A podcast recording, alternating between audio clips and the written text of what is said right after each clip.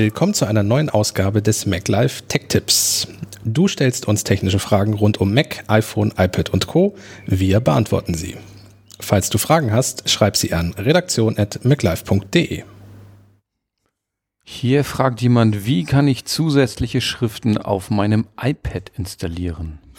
Ja, das ist so eine Frage, Kategorie äh, macOS, iOS. Auf dem Mac geht's super einfach. Warum geht's auf dem iPad nicht? Ja, über Mac können wir auch nochmal reden, aber.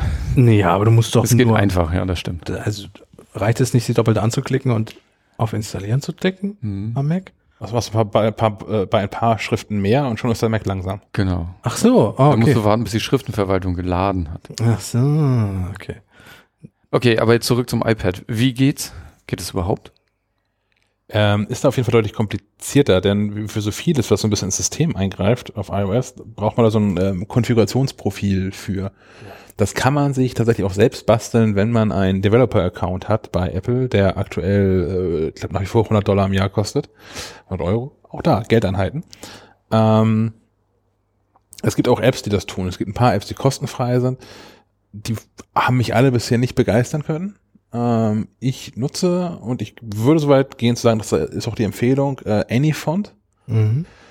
Das kostet ein paar Euro, aber das richtet automatisch so ein ähm, Konfigurationsprofil halt auf dem äh, iPhone oder iPad ein und kann vor allem Schriften von beinahe überall herladen. Also kann von, äh, von ein paar Webseiten das automatisch nachladen, kann aber auch Schriften aus dem iCloud Drive, aus der Dropbox laden oder über so ein Sharing-Erweiterung sogar aus Mails. Also wenn ähm, mir jemand ein, ein, ein Dokument schickt und ich dann neue Schriften für brauche, kann er die gleich mit reinhängen und dann kann ich aus dem, aus der Mail heraus, äh, wie heißen sie, TrueType und OpenType? OpenType, ja. Schriftarten installieren und dann auch in allen anderen Anwendungen, die darauf zugreifen möchten, nutzen. Also zum Beispiel Word oder Pages oder Keynote auf dem iPad können dann auch davon profitieren. Ich habe noch einen anderen Tipp. Mhm. Procreate. Äh, allerdings weiß ich nicht. Die Zeichen-App. Die Zeichen-App, genau. Äh, die kann inzwischen auch Text und dort kann ich, wenn ich Text hinzufüge und Stil bearbeiten klicke, auch Schrift importieren und die würde er aus der, aus dem Dateien, aus der Dateien-App importieren wollen. Ich nehme mal an, dass das dann aber nur für die ähm, Procreate-App ist, also nicht systemweit fürs iPad. Ich würde auch behaupten, wenn es systemweit sein soll, dann bedarf es halt dieser, äh, dieses Konfigurationsprofils. Genau, ja. Aber, also äh, einzelne App geht's auch so, aber systemweit Konfigurations-App. Äh, Profil.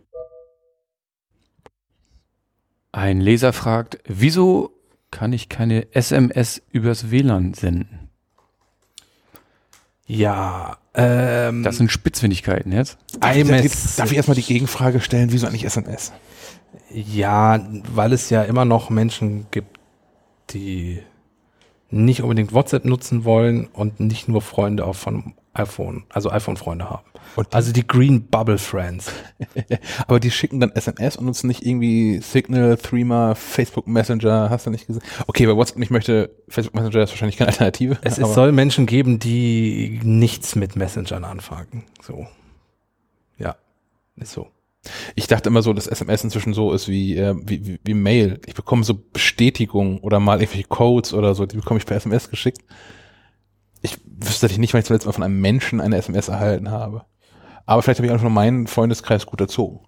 Nee, ich, ich glaube auch, dass das inzwischen wahrscheinlich ein Großteil der Leute SMS gar nicht mehr so wichtig ist, aber halt immer noch welche gibt, für die es nicht so ist. Gibt es dieses komische Ding von, von, war das von der Telekom und der Post oder so? Die haben doch irgendwo so einen SMS-Nachfolger gebaut, den keiner genutzt hat. Mhm, genau, das ist wie die Alternative zur CD. hat sich genauso gut durchzusetzen oder die andere VHS. Also gibt's wohl nicht mehr. Nein. Aber wie ist denn das Ding noch? Ähm, Keine Ahnung. Während du überlegst, erkläre ich den Unterschied ähm, iMessage und SMS. Richtig? Kann ich mal machen. Ja. Und los. Ist äh, beides in iMessage zu finden. Also zumindest fürs iPhone die Nachrichten-App, darüber sprechen wir. Ähm, die kann beides, die kann SMS und iMessage. Äh, SMS ist tatsächlich über Mobilfunk und deswegen funktioniert es auch mit WLAN nicht iMessage hat nichts mit Mobilfunk zu tun, sondern es läuft über Apple Server als, als Internetanbindung, Anwendung äh, und ist, wie gesagt, eine reine, ich wollte schon sagen, digitale Geschichte. SMS ist ähm, ja deutlich älter und man hat halt auch mit mit äh, Telefon funktioniert, mit dem guten alten Nokia 5113 und wie sie alle hießen und die hatten ja noch nichts mit Internet zu tun. Das ist einfach wirklich Textnachricht über Telefonfunktion. Und das ist der Unterschied. In iMessage zu erkennen, deswegen sagte ich auch eben gerade Green Bubble Friends, ähm, wenn man eine SMS verschickt äh, mit einem Kontakt, dann ist der Kontakt grün dargestellt und die Sprechblase auch grün. Und wenn man mit iMessage mit jemandem schreibt, also zu einem anderen iPhone oder Apple-Gerät, äh, anderem Apple-Gerät, dann ist es blau. Das sind die Blue Bubble Friends. Mhm. Die wahren Freunde. Die wahren Freunde. die Passiert ab und zu noch bei äh, keinem oder schlechtem Netz, ne?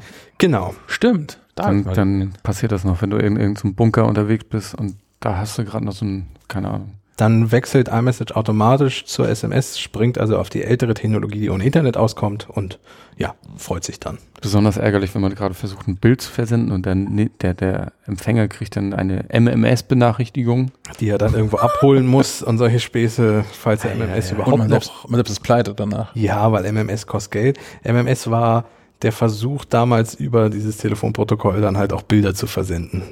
Ja, Schwierig, schwierig. bei den schwierig. heutigen Kameraauflösungen. Ich, nein. Ja, also das ist, glaube ich, die Erklärung, wieso man einfach keine SMS über WLAN senden kann, ne? Weil es einfach nicht mit, nichts mit Internet zu tun hat. Ich habe derweil äh, nachgedacht und äh, habe rausgefunden, dieser, dieser glorreiche SMS-Nachfolger, wo auch äh, die, die Post mit drin hing, hieß Join. J-O-Y-N. ja, ich erinnere Und, und mich. wurde unter anderem vermarktet als ähm, der E-Postbrief für Smartphone. Und weil das ja schon so ein schreiender Erfolg war. E-Post. Das war quasi, da war, der, war die Bewerbung schon das Todesurteil. Ich kann, So quasi. ich kann ja mal postinterner ausplaudern. Als dieser E-Postbrief kam, wurden alle in Mitarbeiter der Post verpflichtet, sich ein solches Konto anzulegen, damit die Nutzerzahlen am Anfang noch deutlich mehr aussehen, als sie in Wirklichkeit waren. So.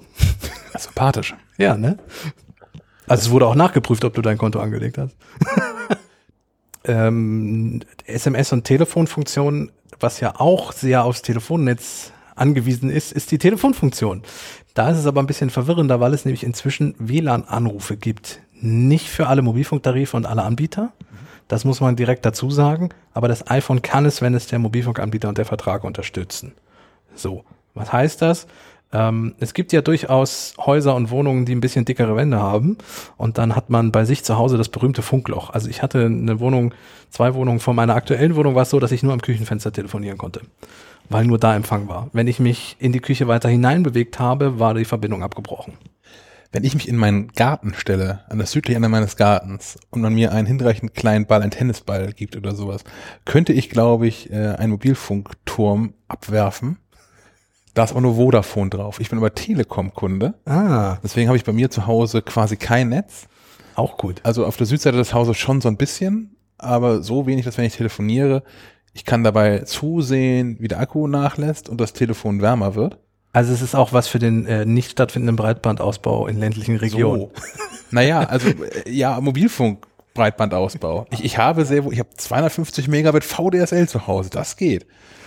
äh, für die Leute, die da diese Probleme haben, wie meine ehemalige Küche oder dein, dein äh, Garten oder dein Haus mit schlechter Anbindung, man kann dann mit dem iPhone auch über oder per WLAN telefonieren. Das ist das Schöne. Ähm, das wird dann über das Internet zum Provider geschickt und der schickt das dann von sich aus quasi weiter ins Telefonnetz. Das ist ein WLAN-Anruf. Genau, muss der ähm, Provider unterstützen und man kann, muss es einschalten unter Einstellung mobiles Netz WLAN-Anrufe. Ich glaube, in Deutschland tun das inzwischen alle Provider. Ja, aber wie gesagt, nicht bei allen Verträgen. Also äh, bei Vodafone weiß ich das aus privater Hand, äh, weil es mich selber betrifft, dass zum Beispiel nur die Red-Tarife da das mit drin ist. Also wenn man irgendwelche Prepaid-Tarife oder solche Dinge hat, sind die WLAN-Anrufe nicht mit dabei.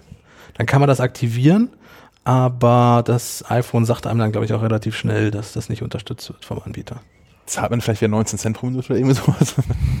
Musst du vorher noch eine, muss man eine, eine, kaufen. eine Vorwahl wählen, damit das wieder Ich weiß auch nicht, warum das eine Zusatzfunktion sein muss, die nur für höhere Verträge gilt. Ich weiß es nicht. Aber es wird sich sicherlich auch irgendwann ändern, dass das jeder kann. So.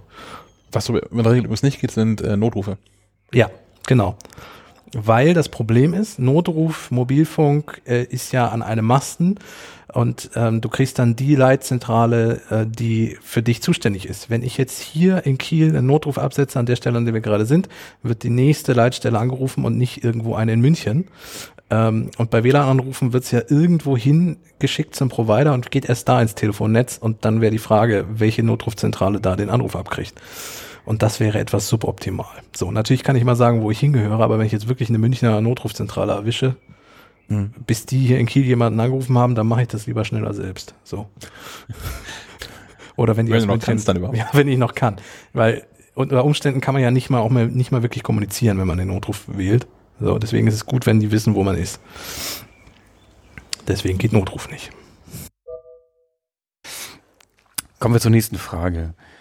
Kann ich meinen iMac als Display für meinen Mac Mini oder meinen MacBook verwenden? Kommt drauf an. It depends. ja.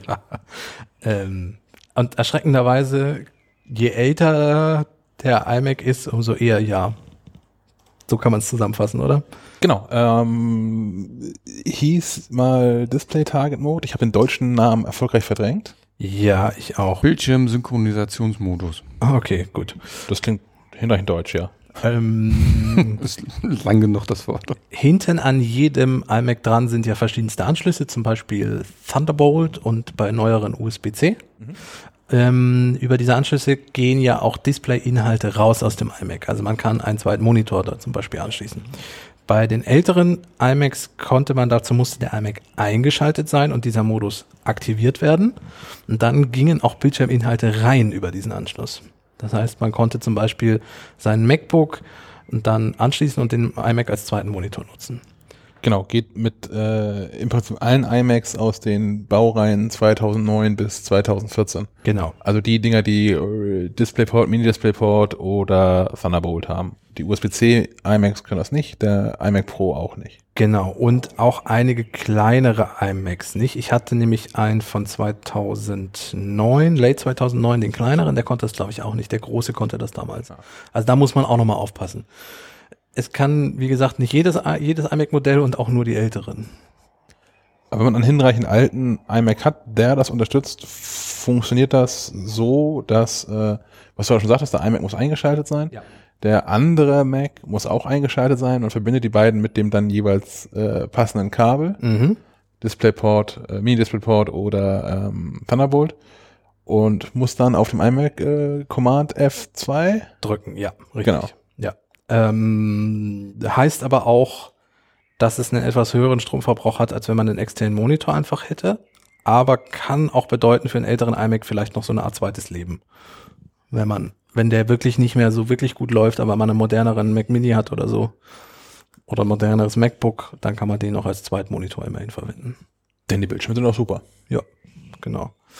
Ähm, ja, es ist eigentlich schade, dass Apple den Modus abgeschafft hat, finde ich. Ich habe nie ein iMac besessen. Ich habe da nie so den, den deswegen nie den, den Bedarf so gespürt oder habe nicht den, den, den Schmerz. Ich hatte im Büro hier mal eine Zeit lang, als ich angefangen habe bei der Mac Live, da hatte ich ähm, eine Zeit lang einen iMac, der wurde relativ zügig ersetzt durch, einen- durch einen Mac Mini, weil der neuer und geiler war. Ja. Und als es dann anfing, dass ich mehr und mehr auch unterwegs war, ähm, konnte ich hier dann, das ist alles im ersten Jahr passiert, glaube ich, durchsetzen, dass ich ein ähm, MacBook bekommen habe. Und seitdem habe ich äh, zu Hause immer MacBook gehabt. Also zu Hause sowieso eigentlich immer Laptops gehabt, jetzt 15 Jahre über. Und im, im Job jetzt auch. Von daher, ich war nie in der, in der Situation, das zu können. Oder jetzt das zu vermissen.